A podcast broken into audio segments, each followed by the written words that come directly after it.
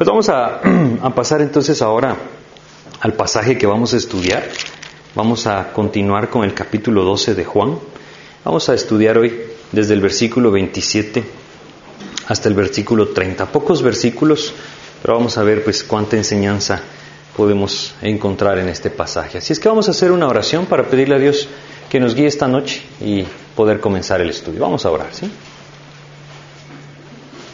Padre, te damos gracias, mi Señor, esta noche por esta oportunidad que tú nos estás dando de compartir de tu palabra, Señor, rogándote, mi Dios bendito, que tú obres en el corazón de cada uno de nosotros esta noche, que hables, Padre, a cada uno de nosotros y a través de lo que pues tú tienes en tu palabra esta noche para nosotros, Señor, puedas alentarnos efectivamente a, a conocerte, mi Dios, a profundizar en ti, a poder gozarnos en saber cuánto tú nos amas, Señor. Guíanos pues esta noche, te pedimos en el nombre de Jesús. Amén, Señor. Pues eh, vamos a retomar entonces el capítulo 12 de Juan. Hemos estado compartiendo ¿no? de este capítulo por las últimas semanas, varias semanas ya. Y, estamos ahorita en el versículo 27. Desde ahí vamos a, a partir esta noche, el versículo 27. Solo para que recordemos el contexto de lo que estamos estudiando, este pasaje, pues nos habla de, Jesús estando en Jerusalén, cerca o dentro del templo, cuando estos griegos se acercan a él. Y entonces eh, Jesús empieza a enseñarles de una forma muy clara, de una forma muy directa. Empieza a enseñarles primero que él debe morir. Empieza a enseñarles que la muerte de sí mismo es lo único que iba a traer el fruto que cada uno de nosotros sin duda tanto anhela y tanto puede disfrutar. Y entonces nos da también un ejemplo o una, un, un, algo que debe enfrentarnos en nuestras vidas, ¿no? El hecho de entender que este principio también se, se apropia a nuestras vidas. Aquel que muere, entonces verá el fruto de Cristo. Aquel que decide no morir, sino como dice el versículo 25, decide amar su vida en este mundo, entonces no podrá experimentar la verdadera vida en Cristo. Y es ahí en donde pues eh, el Señor Jesucristo está dando esta enseñanza y luego nos habla ¿no? de, cómo aquel que le sirve debe seguir. Entonces Él empieza a enseñarles a estos hombres acerca de su muerte, acerca de, el sacrificio que Él tiene que ofrecer para salvación de cada uno de nosotros. Y, en este pasaje vamos a, a empezar desde el versículo 27, vamos a leerlo. Dice, ahora está turbada mi alma. ¿Y qué diré? Padre, sálvame de esta hora, mas para esto he llegado a esta hora. En este versículo el Señor Jesucristo obviamente está hablando de la hora de su crucifixión. Él está viendo, recordemos que está a pocos días de ser crucificado. Después de esto, Él ya no enseñó nada más públicamente, más que enfrentó a los fariseos, pero no hubo enseñanza pública a todo el pueblo. Pero acá vemos claramente que Él está haciendo referencia a esa hora, a esa hora en la que en el versículo 23 nos dijo, ha llegado la hora para que el Hijo del Hombre sea glorificado y hemos platicado de que lo que le glorificó a Cristo fue su sacrificio, fue su muerte en la cruz, pagando por nuestros pecados y resucitando para tener victoria. Entonces Él dice, ahora está turbada mi alma. Esta es una declaración bastante seria. Ahora está turbada mi alma, dice Jesucristo. Es decir, debemos entender, debemos recordar quién es Él. Él es el Hijo de Dios, Dios mismo hecho hombre, ¿no? Como se nos dice claramente en Filipenses, Dios mismo tomó forma de siervo, hecho semejante a los hombres, es el que está hablando acá y dice, ahora está turbada mi alma. ¿Por qué se turbó el alma de, el alma de Cristo? ¿Por qué es que Él dice, mi alma está intranquila, mi alma está llena de intranquilidad? No, es decir, he perdido de cierta forma o estoy perdiendo en mi corazón y mi alma esa tranquilidad. ¿Por qué es que esto pasó en Jesucristo? Bueno, definitivamente debemos meditar en algo, debemos entender algo. Por supuesto que Él fue un hombre que nunca perdería la llenura del espíritu ni el dominio propio, pero su alma se turbó. Él lo dice acá, ahora está turbada mi alma. ¿Por qué? Recordemos que como Dios mismo, Jesucristo mismo, Él sabía todo lo que vendría adelante. Él conoce todo, lo que cada uno de nosotros ha vivido, lo que está viviendo y también lo que vivirá. Y esto es algo que también se aplicaba en su vida. Él sabía el momento que venía, que estaba cercano. Él sabía que estaba a un paso de subir a esa cruz, de sufrir todas aquellas cosas que lo humillaron, que lo lastimaron, que lo golpearon, que lo llevaron a la muerte. Y esto es lo que él está diciendo acá. Su alma está turbada precisamente porque él sabe lo que viene. Ahora, esta es una declaración, como les digo, realmente seria. El alma de Cristo está turbada por todo lo que él padeció en la cruz. ¿Y cómo no iba a estar turbada con todo lo que vivió? Vamos a leer algunos versículos que nos hablan precisamente de lo que él enfrentaría en esta hora, en esa hora que había llegado, y lo cual llevó a su alma a estar turbada. Vamos a empezar leyendo un salmo, en el Salmo 22.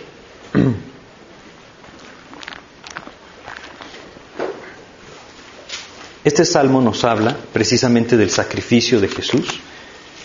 No lo vamos a leer todo, vamos a leer algunos versículos. Salmo capítulo 22. Eh, vamos a leer primero desde el versículo 12 hasta el versículo 21. Fíjense, esto nos habla de lo que Jesús iba a padecer en la cruz. Nos habla de lo que Él hizo en la cruz por nosotros, lo que padeció en la cruz por nosotros. Dice, desde el versículo 12 hasta el 21, dice, me han rodeado muchos toros Fuertes toros de Bazán me han cercado. Abrieron sobre mí su boca como león rapaz y rugiente. He sido derramado como aguas y todos mis huesos se descoyuntaron. Mi corazón fue como cera, derritiéndose en medio de mis entrañas. Como un tiesto se secó mi vigor y mi lengua se pegó a mi paladar y me has puesto en el polvo de la muerte. Porque perros me han rodeado, me ha cercado cuadrilla de malignos Horadaron mis manos y mis pies, contar puedo todos mis huesos. Entre tanto ellos me miran y me observan. Repartieron entre sí mis vestidos y sobre mi ropa echaron suertes. Mas tú, Jehová, no te alejes, fortaleza mía, apresúrate a socorrerme. Libra de la espada mi alma, del poder del perro mi vida. Sálvame de la boca del león y líbrame de los cuernos de los búfalos. Bueno, esto es una descripción de lo que él está padeciendo en la cruz. Y Jesús sabía esto. Él sabía que esta escritura había sido dada haciendo referencia a Él mismo. Él sabía que este momento estaba cercano. Él sabía que toda este, esta descripción de sufrimiento físico, en parte que estamos leyendo acá, era lo que le tocaba vivir. Esa era la hora de la que está hablando. Y esto precisamente lo lleva a que su alma empiece a turbarse. Pero no solamente fue un, un sufrimiento físico, sino también fueron otras cosas. Vamos a leer otro pasaje en Isaías, en el capítulo 52, desde ahí vamos a empezar, capítulo 52 de Isaías. Todos estos, estos capítulos de Isaías, desde el versículo 49, nos hablan acerca de Jesucristo, acerca de su obra, de todo lo que Él venía a hacer este mundo en favor de todos aquellos que creen en Él. Dice Isaías 52, versículos 14 y 15. Fíjense cómo, cómo describe esto. Dice, ¿cómo se asombraron de ti muchos? De tal manera fue desfigurado de los hombres su parecer, y su hermosura más que la de los hijos de los hombres. Así asombrará él a muchas naciones. Los reyes cerrarán ante él la boca, porque verán lo que nunca les fue contado y entenderán lo que jamás habían oído. Este versículo nos dice, el 14, que fue desfigurado de los hombres su parecer. Es decir, su rostro ya no era el de un ser humano. Isaías nos dice que le mesaban la barba. Esto quiere decir que la tomaban fuertemente y se la arrancaban. ¿sí? Ese es el sufrimiento físico que Jesús llevó. Y como dice acá, de tal manera fue que su hermosura la perdió, su parecer de hombre lo perdió. Esa fue la manera en que Jesucristo fue golpeado, fue lastimado, fue lacerado. Fíjense cómo dice en este pasaje, así asombrará él a muchas naciones. ¿sí? Ahora, esto nos habla de cómo Él iba a impactar al estar dispuesto a dar ese sacrificio en la cruz. Esta palabra rociará no solamente quiere, perdón, asombrará, no solamente quiere decir asombrará, sino quiere decir rociará. Y esto habla de la sangre derramada. Era una muestra de cómo, cómo se santificaban las cosas en el Antiguo Testamento a través de rociar la sangre del Cordero sobre ellas.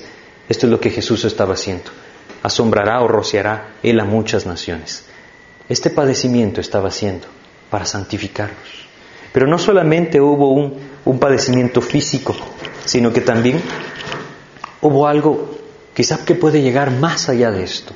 Veamos en el 53 de Isaías, en el versículo 3, despreciado y desechado entre los hombres. ¿Se dan cuenta? No solamente fue golpeado, no solamente fue herido físicamente, sino que Dios mismo, el creador de todas las cosas, fue despreciado y desechado entre los hombres. Desecharon a aquel que los creó, desecharon a aquel que los hizo. Él vino a su propia creación y su propia creación le dio la espalda. ¿Cómo piensan ustedes que pudo haber sufrido esto? Es decir, son dolores que quizá nosotros nunca podamos llegar a entender.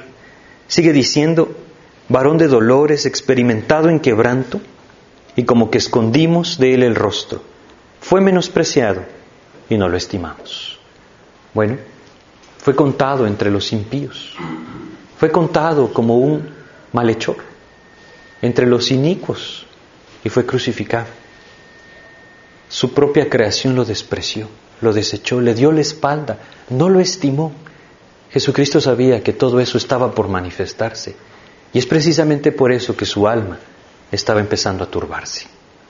Pero no solamente esto, el verdadero sufrimiento, aquel que realmente nosotros nunca entenderemos, es el que sigue describiendo este pasaje de Isaías 53. Desde el versículo 4 al 6 vamos a leer, ciertamente llevó Él nuestras enfermedades y sufrió nuestros dolores, y nosotros le tuvimos por azotado, por herido de Dios y abatido.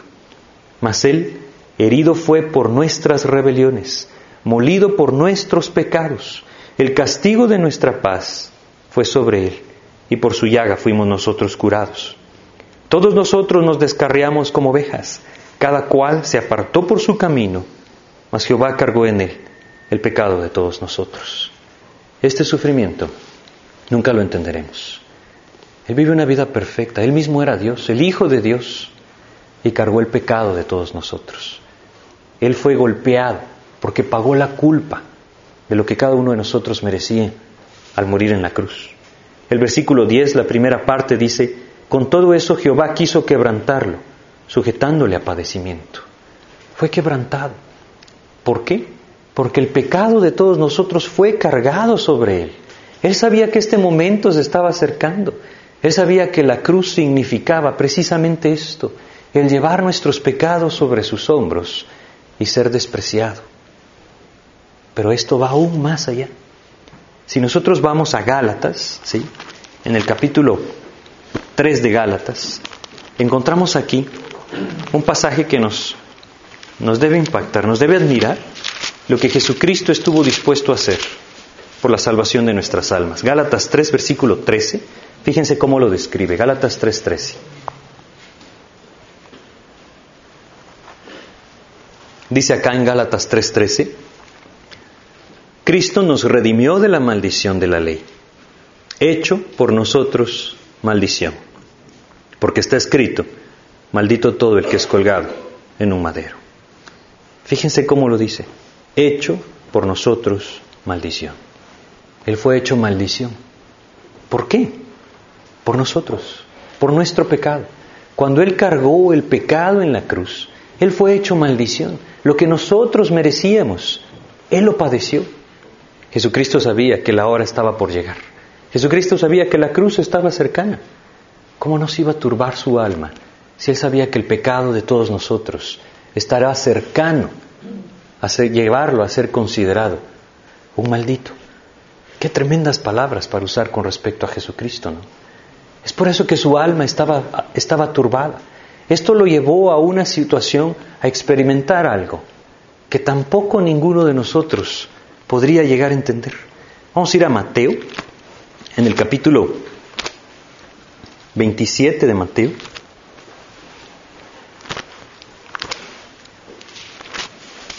Mateo 27. Vamos a leer el versículo 46. Mateo 27, 46.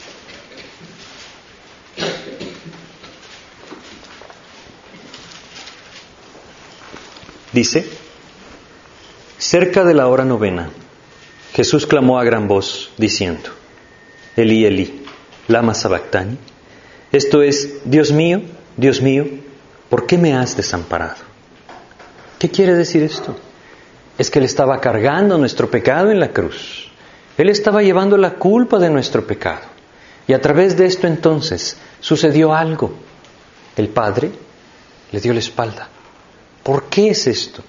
¿Por qué, como dice acá, Dios mío, Dios mío, por qué me has desamparado? Vamos a regresar al Salmo 22, ¿sí? Este mismo Salmo nos habla de esto en el primer versículo, Salmo 22. Vamos a leer el versículo 1. Es, realmente es eh, la profecía de lo que iba a suceder en la cruz. Mateo 27 es el cumplimiento, Salmo 22 es la profecía. El versículo 1 dice, Salmo 22, 1, Dios mío, Dios mío, ¿por qué me has desamparado? ¿Por qué estás tan lejos de mi salvación? Y de las palabras de mi clamor. Dios mío, clamo de día y no respondes, y de noche y no hay para mí reposo. Realmente fue como que el Padre cerrara los oídos a Cristo, lo desamparó. Es decir, ¿cuándo, entendemos nosotros que un Padre desampara a su Hijo? Cuando lo deja por un lado, cuando lo abandona. ¿sí? Eso es precisamente lo que Jesucristo experimentó. ¿Por qué lo hizo? Por amor a nosotros. La respuesta a su pregunta está en el versículo 3, pero tú eres santo, tú que habitas entre las alabanzas de Israel. Eres un Dios santo, y ese Dios santo no puede tener relación con el pecado.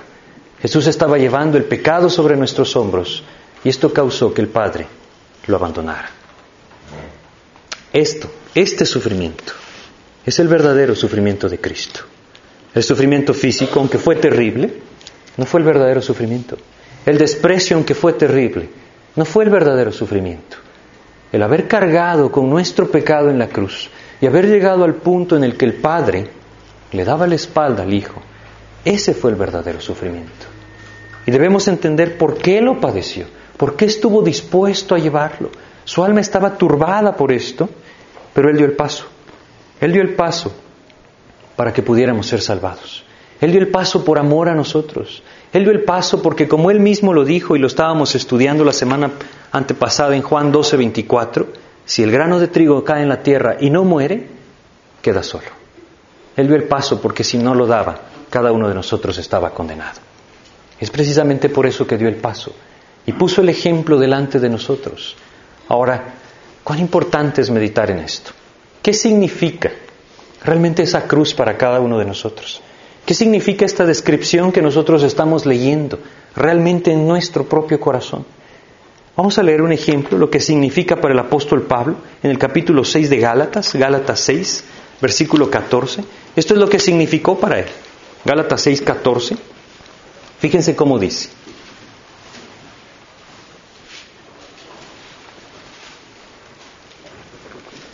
Dice acá en Gálatas 6, versículo 14, dice, pero lejos esté de mí gloriarme, sino en la cruz de nuestro Señor Jesucristo, por quien el mundo me es crucificado a mí y yo al mundo. ¿Se dan cuenta qué significó para él la cruz de Cristo? Entender que el mundo debía estar crucificado a él y él al mundo. ¿Por qué? Porque esta fue la intención de Cristo. Esto fue lo que Cristo pagó en la cruz. Ahora, ¿Realmente estamos entendiendo que la cruz fue por nosotros? ¿Fue por nuestra vida, por nuestra alma, por amor a nosotros, para nuestra salvación? Entonces debemos entender que su cruz debe significar para nosotros estar crucificados al mundo y el mundo estar crucificado a nosotros. Es aquí en donde realmente podemos manifestar en nuestras vidas el valor que la cruz tiene para nosotros esa muerte de nosotros mismos de la que hablábamos, la cual nos puede llevar entonces a vivir de esta manera, como Dios ya lo hizo por nosotros, como es nuestra posición realmente en Cristo, muertos al mundo y el mundo muerto a mí. Cuando nosotros perdemos de vista que esa es nuestra posición y empezamos a dar nuestra vida por el mundo, estamos menospreciando su cruz. Estamos menospreciando todo esto que Él hizo por nosotros en la cruz. Estamos menospreciando que Él haya llevado nuestro pecado sobre sus hombros cuando nosotros estamos viviendo para el mundo. No tiene sentido que hagamos esto. ¿Realmente significa algo la cruz de Cristo para mi vida? ¿O es algo que ni siquiera mueve mi vida? Si realmente significa algo, sin duda el fruto se manifestará en mí. Si no significa nada, probablemente no se manifestará el fruto, sino que yo seguiré viviendo para el mundo. Es algo que debemos meditar. Jesucristo dice, ahora está turbada mi alma. El alma de Cristo se turbó por todo lo que padeció por amor a nosotros. No tiene sentido que nosotros menospreciemos su obra y nos dediquemos a vivir la vida que nosotros queremos y no la de Cristo. Vamos a regresar a Juan 12 y vamos a continuar con, este versículo 27. Fíjense cómo dice, otra vez, ahora está turbada mi alma. ¿Y qué diré? Padre, sálvame de esta hora. Esta pregunta que Jesús mismo hace es una enseñanza tremenda para nosotros también. Él, ya, vimos lo que, lo que la hora que, que, le glorificaría significaba para él, ya vimos lo que la muerte significaba para él, era algo verdaderamente tremendo, un sufrimiento tremendo, ¿sí? Pero él dice, ¿qué diré? Padre, sálvame de esta hora. Lo que Jesucristo está diciendo es que, ¿acaso por todo el sufrimiento que sé que voy a vivir, le voy a decir, Señor, ya no lo quiero vivir y me voy a echar atrás? Es que eso es lo que Jesucristo está diciendo, lo que está dando a entender. ¿Acaso por lo que yo sé que voy a sufrir, porque sé que la muerte de mí mismo significa un sufrimiento, me voy a echar para atrás? Su respuesta claramente es que no. Pero es algo que nosotros debemos entender. Es una enseñanza clara para nosotros. ¿Por qué? Porque cuando nosotros hablamos de morir a nosotros mismos, debemos entender que no es algo que agrada a nuestra carne. No es algo que no trae sufrimiento, sí lo trae. ¿sí? Ese paso de morir a nosotros mismos es duro para nuestra carne, es duro para nuestro corazón, ¿sí? Pero no debemos poner nuestros ojos en el paso de morir, debemos poner nuestros ojos en el fruto que traerá, como Cristo mismo lo hizo. Debemos entender que no importa cuán duro parezca ser la muerte de nosotros mismos, debemos dar el paso, porque como dijo en el versículo 24, si el grano de trigo no cae en la tierra y muere, queda solo. Si no damos el paso de morir, no veremos el fruto de Cristo en nuestras vidas. Y debemos entenderlo así. El morir requiere que perseveremos en esto. Hay un pasaje en el que el apóstol Pablo, bueno, el escritor a los hebreos, ¿no? Dice, en el capítulo 10 de Hebreos, vamos a leer Hebreos 10, hay un pasaje en el que, este es un pasaje en el que se les escribe a creyentes que se les está llamando a no desperdiciar la gracia de Dios, sino a vivir una vida santa, entender lo que Jesús hizo y de tal manera llevar una vida de fe que pueda manifestar a Cristo. En el capítulo 10 de Hebreos vamos a leer desde el versículo 34 hasta el versículo 38. Fíjense cómo, cómo dice acá. Ahora, está hablando a estos creyentes y les dice, empieza diciéndoles, porque de los presos también os compadecisteis y el despojo de vuestros bienes sufristeis con gozo, sabiendo que tenéis en vosotros una mejor y perdurable herencia en los cielos. Bueno, así fue como empezaron, muriendo a sí mismos. Sí. Fíjense cómo dice, el despojo de vuestros bienes sufriste con gozo. Ahora, ¿quién de nosotros podría sufrir con gozo el despojo de nuestros bienes?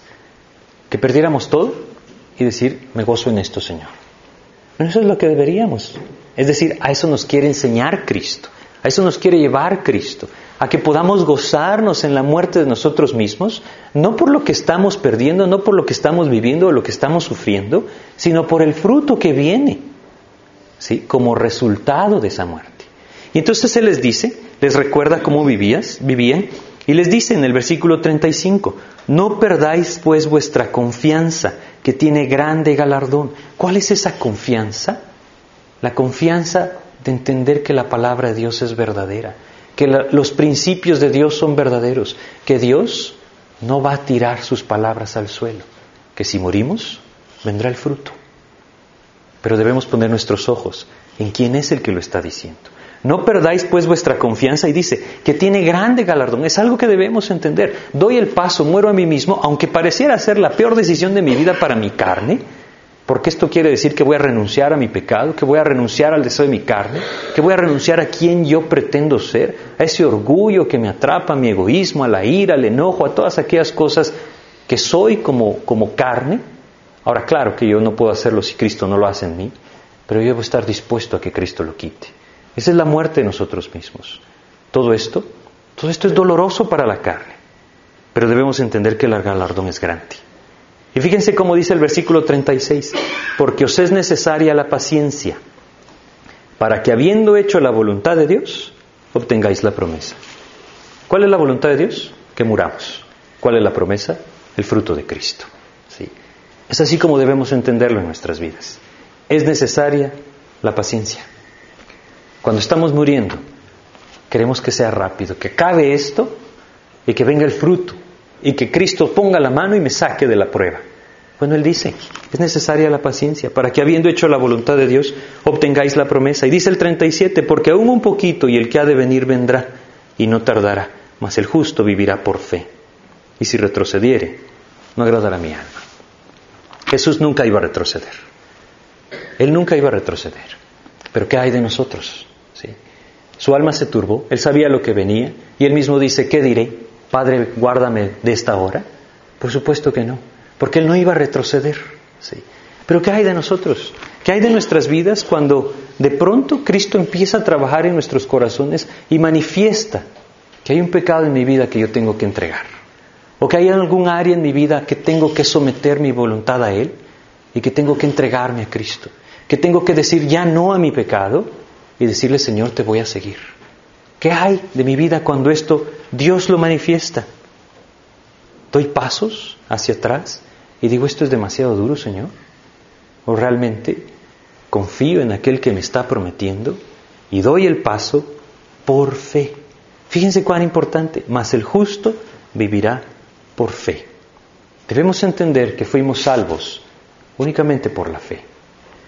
Debemos entender que la gracia de Dios cubrió nuestras vidas a través de la fe, de la fe en Jesucristo como nuestro Salvador. Y debemos recordar que el caminar con Cristo no tiene otro principio, es el mismo, es una vida de fe. Mas el justo vivirá por fe. No solamente se refiere a la vida eterna, por supuesto que esto es lo principal, se apropia a través de la fe, pero aquel que retrocede no agrada el alma de Cristo. Si he venido a Cristo por fe y he recibido la vida eterna por fe, debo seguir caminando hacia adelante por fe y no retroceder, porque Él no se agrada si me resisto a morir. ¿Cuán importante es esto? Esto es todo lo que Jesús estaba enseñando acá. Padre, sálvame de esta hora. ¿Será que eso iba a decir? Por supuesto que no. Él tenía claro a qué venía y claramente está haciéndonos ver que Él sabe, esto es lo que Él está enseñando y esto es lo que Él va a vivir. Él sabe que no hay otro camino para el fruto si no es la muerte, aunque sea dolorosa, pero la muerte es el único camino al fruto. Ahora, vamos a regresar a, Juan 12 y vamos a seguir leyendo el versículo 27, la última parte. Fíjense la respuesta. Dice, mas para esto he llegado a esta hora. Es que qué claro que es, ¿no? Qué clara que es la enseñanza de Cristo siempre. Él dice, mi alma está turbada porque sé lo que significa la muerte, lo que significa la cruz. Lo sabe y por eso su alma está turbada. Y entonces dice, pero ¿qué? ¿Acaso porque sé lo que significa me voy a echar para atrás? No, ¿por qué? Porque yo para esto he venido al mundo. ¿Sí? Él sabía claramente cuál era la voluntad del Padre para su vida. Y él no iba a decir no a la voluntad del Padre. Aunque su carne, me refiero, no pecaminosa, sino su humanidad, ¿sí? Se turbaba por esto. Pero él sabía cuál era la voluntad del Padre. Para esto había venido. ¿Cómo se iba a echar atrás? Hay versículos claros que nos hablan de esto. Si retrocedemos un poquito en Juan y vamos al 6.38 de Juan, fíjense cómo lo dice él. Juan 6.38. Dice acá, Juan 6.38 dice, porque he descendido del cielo no para hacer mi voluntad, sino la voluntad del que me envió. Esto debe llevarnos a entender algo, ¿no? ¿Por qué estamos aquí? ¿Por qué nos trajo Dios a la tierra? ¿Para qué lo hizo? ¿Para hacer nuestra voluntad o para hacer la voluntad del Padre? Si estamos viviendo haciendo nuestra voluntad, estamos equivocados porque para esto no venimos. ¿sí? Pero fíjense cuán importante es entenderlo en nuestras propias vidas. El buscar hacer mi voluntad me va a llevar contrario a todo lo que hemos platicado esta noche.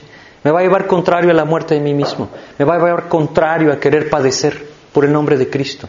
a sufrir la muerte entregando mi vida, entregando mi voluntad para que su fruto se manifieste. No, si yo vine a hacer mi voluntad, todo esto nunca será parte de mi vida. ¿sí? Él tenía claro, yo no vine a hacer mi voluntad, vine a hacer la voluntad del Padre. Fíjense cómo lo dice en otro pasaje, en mismo Juan, en el mismo libro de Juan, en el capítulo 18 de Juan, vamos a leer el versículo 37. Esto es algo que Jesús dice cuando está delante de Pilato. Pilato está juzgándolo. Y entonces lo está interrogando. Y aquí Jesús da una afirmación muy clara en cuanto a esto que estamos platicando. Dice Juan 18, versículo 37, dice, le dijo entonces Pilato, ¿luego eres tu rey? Respondió Jesús, tú dices que yo soy rey. Yo para esto he nacido y para esto he venido al mundo, para dar testimonio a la verdad. Todo aquel que es de la verdad, oye mi voz. La pregunta es, ¿para qué nacimos nosotros? ¿Para qué nacimos? ¿Para que el mundo nos reconociera como grandes personas? ¿Para qué nacimos? ¿Para ser exitosos y acumular bienes en esta tierra? ¿Para qué nacimos? ¿Sí? ¿Para dar rienda a nuestra carne y disfrutar de todas aquellas cosas que el mundo ofrece como deleites temporales del pecado? ¿Para qué nacimos? Debemos entender que nuestra alma es eterna y no nacimos para otra cosa más que para decidir dónde vamos a pasar la eternidad. Para decidir si creemos en la verdad o la rechazamos. Para eso estamos aquí sobre la tierra. Ahora, claro, aquel que vive en la verdad puede vivir una vida abundante, como Jesucristo lo dice, pero debemos entender claramente para qué nacimos, porque si no nuestros ojos se pueden desviar y podemos poner nuestros ojos en aquellas cosas vanas para las cuales no nacimos. Debemos entenderlo así. ¿Será que no estamos desperdiciando nuestras vidas, dándola por aquellas cosas que no son eternas? ¿Para qué nacimos? ¿No? Bueno, yo quisiera que meditáramos en algo, ya que estamos en esto. Vamos a ir a un pasaje de Hebreos. Hebreos 10 nuevamente. Es el mismo pasaje que leímos. Hebreos 10, vamos a leer ahora versículos 28 al 31. Es un pasaje duro de leer. Hebreos 10, 28 al 31. Fíjense cómo lo dice acá. Hebreos 10, 28 al 31. Dice, el que viola la ley de Moisés por el testimonio de dos o tres testigos, muere irremisiblemente. Esto era bajo la ley, así funcionaba la ley. ¿sí? El que viola la ley de Moisés por el testimonio de dos o tres testigos muere irremisiblemente. Fíjense la pregunta del 29. ¿Cuánto mayor castigo pensáis que merecerá el que pisoteare al Hijo de Dios y tuviere por inmunda la sangre del pacto en la cual fue santificado e hiciere afrenta al Espíritu de gracia? ¿Qué está diciendo este versículo? Si aquel que quebranta la ley de Moisés muere, aquel que rechaza la gracia de Dios lleva un castigo terrible. Aquel que rechaza la verdad lleva un castigo horrendo. Como lo dice el versículo 31, horrenda cosa es caer en manos del Dios vivo. Aquel que viene a este mundo y pierde el sentido por el cual nació y piensa que ha nacido para entregarse a los placeres del mundo o simplemente una vida egoísta tratando de acumular cosas para sí y rechaza la verdad, recibe un tremendo castigo. Un castigo que se le da por haber, como dice acá, pisoteado al Hijo de Dios. Haberle rechazado es haberle pisoteado. Como dice acá, tenido por inmunda la sangre del pacto en la cual fue santificado. Es tener por inmunda la sangre de Cristo, no rendirnos a la verdad hacer afrenta al Espíritu de gracia, es rechazar ese regalo maravilloso de Dios que nos dejó a través de la fe en Él.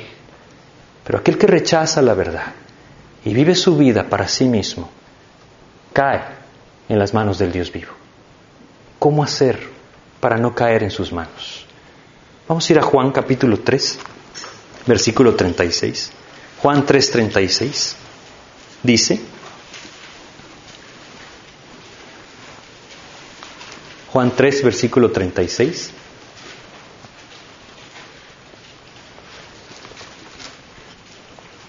El que cree en el Hijo tiene vida eterna, pero el que rehúsa creer en el Hijo no verá la vida, sino que la ira de Dios está sobre él.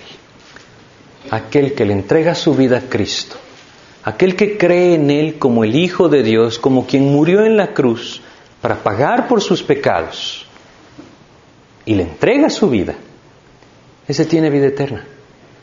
Pero el que rehúsa creer, el que rehúsa dar su vida, el que rehúsa rendirse a Cristo, verá la ira de Dios, porque está pisoteando al Hijo de Dios, porque está llamando inmunda la sangre de Cristo, porque está haciendo afrenta al Espíritu de Dios, a la gracia de Dios. Aquel verá la ira de Dios. Debemos entender que para esto nacimos, para tomar una decisión, para creer en Él y entregarle mi vida, o para rechazarle y recibir el castigo. No hay otra razón por la que el hombre esté aquí en la tierra. Y todo tiene que ver con esto. Si hemos entendido y hemos creído en Él y le hemos dado nuestras vidas, bueno, la vida eterna está en nosotros y la ira de Dios no vendrá sobre nosotros. ¿sí? Esto se refiere a la condenación eterna, la ira de Dios. Pero debemos entender también algo que Jesús dijo. Vamos a regresar a Juan 18, versículo 37. Fíjense cómo se lo dijo a Pilato. Nuevamente, desde que Jesús habla, dice, tú dices que yo soy rey, yo para esto he nacido y para esto he venido al mundo, para dar testimonio a la verdad. Si hemos nacido de nuevo, no hay otro propósito para nuestras vidas. Si hemos tenido ese nuevo nacimiento a través de Cristo morando en nosotros, recibiéndole a Cristo, al arrepentirnos de nuestros pecados, entonces no hay otro propósito para nuestras vidas. Ese nuevo nacimiento tiene un propósito, dar testimonio de la verdad. Es decir, trae la salvación consigo, pero tiene el propósito de dar testimonio de la verdad. ¿Cómo estamos en nuestras vidas? ¿Realmente hemos nacido y entendemos el propósito por el cual hemos nacido de nuevo y lo estamos viviendo o estamos desperdiciando esta vida que Dios nos ha dado? ¿Dónde están puestos nuestros ojos? Es un pasaje muy importante para meditar. ¿Realmente le he creído? ¿Le he entregado mi vida?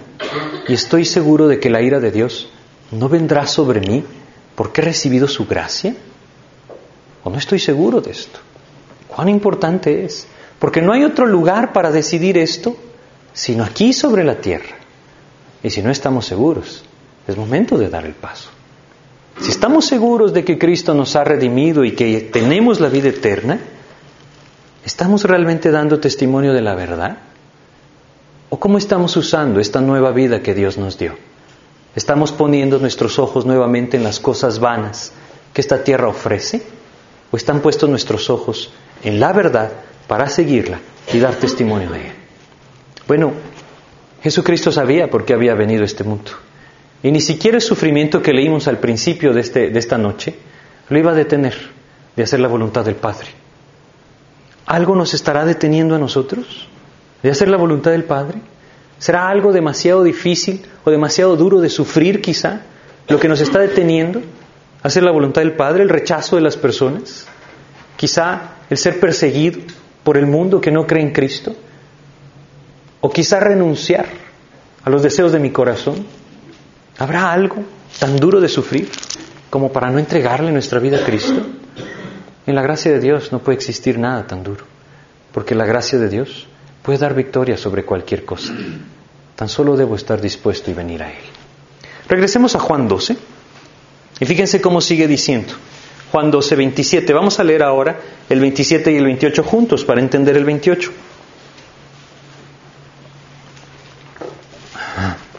Dice acá, Juan 12, 27 y 28 dice, mas ahora está turbada, perdón, ahora está turbada mi alma. ¿Y qué diré? Padre, sálvame de esta hora. Mas para esto he llegado a esta hora. Padre, glorifica tu nombre. Entonces vino una voz del cielo, lo he glorificado y lo glorificaré otra vez. Vamos a leer el 29. Y la multitud que estaba ahí y había oído la voz decía que había sido un trueno. Otros decían, un ángel le ha hablado. Bueno, Fíjense cómo,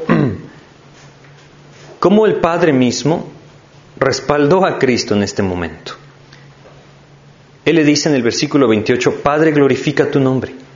Y dice que entonces vino una voz del cielo que dijo, lo he glorificado y lo glorificaré otra vez. ¿Dónde lo glorificó?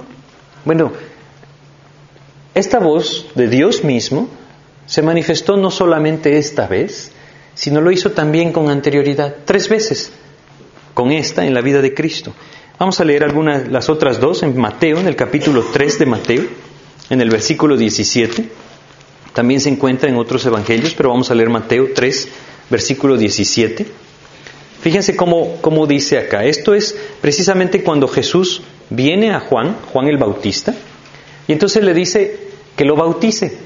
Y Juan le dice, yo necesito ser bautizado por ti tú vienes a mí. Y Jesús le dice, sí, porque es necesario que cumplamos con toda justicia.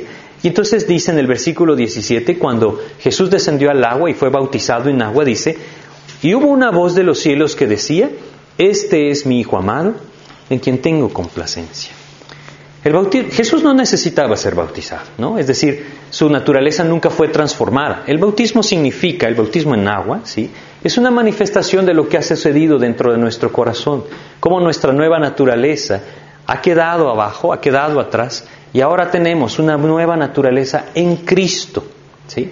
Ese es el significado del bautismo. Ahora, Jesús no necesitaba esto, porque su naturaleza no fue transformada en una nueva. Él siempre tuvo la naturaleza divina. ¿Por qué lo hizo entonces? Porque él necesitaba identificarse con los pecadores. Él necesitaba identificarse con nosotros. Realmente nosotros necesitábamos que Él se identificara con nosotros para que a través de esto pudiera cumplir con toda la ley. Pero fíjense, cuando esto sucede, Dios mismo desde el cielo dice, este es mi Hijo amado, en quien tengo complacencia. Esto tenía que ver con la obra de Dios, tenía que ver con lo que Cristo venía a cumplir a este mundo con su muerte y resurrección. Nuevamente, si vamos a, Mateo capítulo 17, versículo 5, aquí también se nos narra otra ocasión en la que la voz de Dios se escuchó desde el cielo para dar testimonio de Cristo. Mateo 17, versículo 5, este es el pasaje que nos habla de la transfiguración, cuando Jesús tomó esa imagen, esa semejanza o, su, su aspecto, manifestó su naturaleza divina. En el versículo 5 dice, mientras él aún hablaba, una, una, nube de luz los cubrió, y aquí una voz desde la nube que decía, Este es mi Hijo amado, en quien tengo complacencia, a él oíd. Este pasaje se nos dice que estaban juntamente con él Moisés y Elías y lo estaban alentando, porque la hora de la cruz estaba cercana. ¿sí? Qué hermoso saber que el Padre siempre respalda a sus hijos en la hora de la muerte. Qué hermoso saber que el poder de Dios se va a manifestar cuando nosotros estamos siendo llevados hacia la muerte. Para que nosotros entendamos con toda claridad que no estamos solos, que Él mismo está respaldando esta obra en nuestras vidas de la muerte de nosotros mismos. Lo he glorificado y lo glorificaré aún. ¿Saben que Jesús no necesitaba escuchar esto? No era por Él que esta voz vino. Si regresamos a Juan 12, ¿sí? Vamos a leer acá en Juan 12, ahora el versículo 30. Dice, respondió Jesús y dijo, no ha venido esta voz por causa mía, sino por causa de vosotros. ¿Sí? Es que él no necesitaba esto porque él sabía la voluntad del Padre, él era Dios mismo, es decir, él conocía todas las cosas. Pero nosotros necesitábamos saber que en el momento de su muerte, el Padre estaba manifestando su poder. Que en el momento de su muerte, el Padre le estaba respaldando, alentando su corazón y sosteniendo su vida. Es hermoso entender que lo mismo pasa con cada uno de nosotros. Cuando somos llevados al momento de nuestra muerte, el Padre mismo manifiesta su poder. Qué hermoso es poder ver su poder y poder descansar en lo que Él está haciendo en nuestras vidas, sabiendo que no estamos solos, que no nos está abandonando, que no está simplemente llevándonos a la destrucción, que no quiere quitarnos solamente aquello que pensamos que nos va a hacer felices, es todo lo contrario. Su obra nos está llevando a la verdadera vida. Y en el momento de la muerte, Él se manifiesta. Pero debemos preguntarnos algo. Fíjense lo que dice en el versículo 29. Dice acá, en el versículo 29, y la multitud que estaba ahí y había oído la voz, decía que había sido un trueno. Otros decían, un ángel le ha hablado. Bueno, esto es algo que sigue sucediendo. Las personas siguen menospreciando el poder de Dios y dándole, tratando de darle una justificación científica. En una ocasión, una persona se me acercó para compartirme que estaban pasando en la televisión, en uno de estos canales de investigación, un programa acerca de los milagros de Egipto, es decir, de las plagas, cuando Jesús sacó al pueblo de Israel, y que explicaban científicamente cada uno de estos milagros. Bueno, esta persona estaba eh, eh, realmente gozosa, pensando que estaban comprobándose, era todo lo contrario, ¿no? El mundo estaba tratando de probar que no existía lo sobrenatural, que todo tenía una explicación científica. Bueno, lastimosamente eso es lo que el mundo sigue buscando hacer, ¿sí? Quitar sus ojos del poder de Dios, de este Dios todopoderoso que tenemos, y poner nuestros ojos en lo que pensamos que podemos explicar. Ahora, ¿cómo estamos en este sentido en nuestras vidas? Es decir, ¿realmente estamos conscientes y hemos visto o escuchado la voz de Dios hacia nuestra vida? Porque muchas veces la menospreciamos. Estoy seguro que cada uno de los que estamos acá, en alguna ocasión de nuestras vidas, hemos podido ver el poder de Dios, de una u otra manera. ¿Será que realmente lo hemos reconocido como tal y nos ha llevado a decir, Señor, tú estás respaldando la muerte de mi vida? ¿O la hemos menospreciado pensando que fue otra cosa? Qué suerte tuve, dicen algunos, ¿no? O qué casualidad que esto me salió así. Debemos entender que también podemos dar una, una explicación equivocada de lo que Dios está queriendo manifestar. Otros dicen, otros dicen que, mencionaron en el versículo 28, 29 al final, un ángel le ha hablado. Ahora estos hombres eran los que de alguna otra forma creían que era algo sobrenatural, pero también se equivocaban porque no fue un ángel, fue el Padre mismo. ¿sí? Y muchas veces sucede así. Sucede esto, esto también en nuestras vidas. La falta de conocimiento de la palabra de Dios nos lleva por el camino equivocado para interpretar lo que Dios está haciendo en nuestras vidas. Es por eso que debemos entender Debemos conocer su palabra, debemos buscarle a través de su palabra. Y nuevamente vamos a leer el versículo 30. Respondió Jesús y dijo, no ha venido esta voz por causa mía, sino por causa de vosotros. Todo lo que hemos visto nos habla de que el Padre mismo está dejando un testimonio para nosotros. Y esta voz que vino del cielo, nuevamente no vino porque Jesús la necesitaba, vino porque nosotros debíamos entender lo que estaba sucediendo el Padre se estaba glorificando y estaba glorificando al Hijo. Lo mismo puede ser en nuestras vidas si nosotros damos ese paso de creer en la verdad y venir a sus pies. Este pasaje es un pasaje muy claro, me parece, ¿no? Si nosotros hemos visto en algún momento el poder de Dios, si hemos escuchado su mensaje, si hemos escuchado su palabra, ¿lo hemos realmente apropiado para nuestras vidas? Es decir, reconocemos su voz, llamándonos a su presencia, llamándonos a vivir para Él. Si lo hacemos, ¿por qué no rendirnos ante Él? Yo quisiera aprovechar esta noche para invitar, si alguno de ustedes nunca ha rendido su vida a Cristo, nunca ha venido a la verdad, entendiendo de qué se trata, de acercarme en arrepentimiento al Padre pidiéndole perdón por mi vida de pecado y decidiendo cambiar de dirección. Digo decidiendo, porque Él lo va a hacer, pero yo debo tomar la decisión. Si yo vengo a Cristo y le abro mi corazón, aceptándolo como el Señor de mi vida, Él entonces puede quitar la ira que puede derramar sobre mí y darme vida eterna. Es una decisión que cada uno de nosotros debe tomar. Es decir, para eso nacimos, para eso estamos aquí sobre la tierra, para decidir nuestra eternidad. No hay otro sentido. Y Él nos está enseñando que a través de su gracia, a través de la decisión que Él tomó de morir, nosotros podemos tener vida. Si alguno de ustedes esta noche quiere tomar la decisión de morir para que Cristo vive en Él, pues yo le voy a invitar que ahí donde está incline su rostro y le diga estas palabras a Dios. Vamos a orar. Amado Señor, yo me acerco a ti reconociendo que yo soy el dueño de mi vida. Pero ya no quiero que esto continúe así, Señor. Ya no quiero seguir haciendo mi voluntad. Ya no quiero, Señor, seguir viviendo por aquellas cosas que son vanas. Ya no quiero seguir, Señor, siguiendo mi pecado y el deseo de mi corazón. Entiendo, Señor, que tú un día tomaste la decisión de morir para derramar ese fruto de vida eterna, para pagar por lo que yo merecía por mi pecado.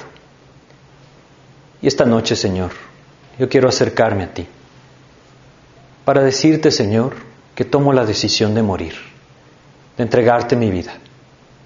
Yo me arrepiento de mi vida de pecado, Señor. Ya no quiero más seguir el deseo de mi propio corazón. Quiero empezar a hacer tu voluntad. Y es por eso, Señor, esta noche que te pido que tú me limpies, que tú perdones mi pecado, Señor, que tú me salves. Yo reconozco que soy pecador, pero también reconozco que tú pagaste en la cruz por mis pecados. Y te pido, Señor, esta noche, que tú entres a mi corazón. Yo te abro la puerta, Señor, y te invito a que entres a morar a mi corazón y desde este momento en adelante tú tomes las riendas de mi vida. Tú me dirijas y no hay otro propósito más en mi vida que dar testimonio de la verdad. Vengo a ti, Señor, rindiéndome ante ti, entregándote mi voluntad y pidiéndote, Señor, que tú transformes mi vida. Sé que no lo merezco, Señor, pero sé que tú lo has dado como un regalo de amor hacia todo aquel que se acerca. Yo quiero recibirlo, Señor. Yo quiero apropiarlo. Te pido todo esto, Señor, creyendo en lo que tú dices en tu palabra y confiando plenamente en que tu sacrificio me limpia de todo pecado. Te entrego mi vida en el nombre de Jesús. Amén, Señor.